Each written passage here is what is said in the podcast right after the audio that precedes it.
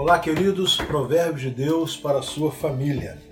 Capítulo 19, versículo 14. Casas e riquezas herdam-se dos pais, mas a esposa prudente vem do Senhor, ou o esposo prudente vem do Senhor. O casamento não é alicerçado na, na existência de bens materiais.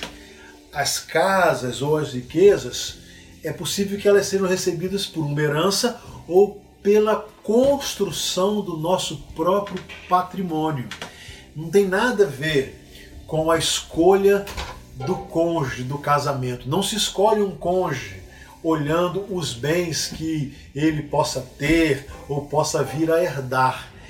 Essas coisas materiais vêm ou por herança ou pelo fruto do trabalho mas a escolha do companheiro, aquele que vai te abençoar ou a companheira de toda a vida, não nunca deve estar alicerçado sobre, sobre as questões materiais. Essas coisas se conquistam. Agora, o esposo prudente, a esposa prudente, isso vem do Senhor. Que coisa maravilhosa é quando você pode começar a sua vida com seu esposo ou com a sua esposa e construir uma vida, inclusive material, juntos, com o suor do trabalho, do rosto, com esforço, com planejamento, com dedicação. Então, não importa qual seja a condição econômica da, do seu esposo ou da sua esposa, ou da, da pessoa com quem você está, se escolhendo, está escolhendo para se casar.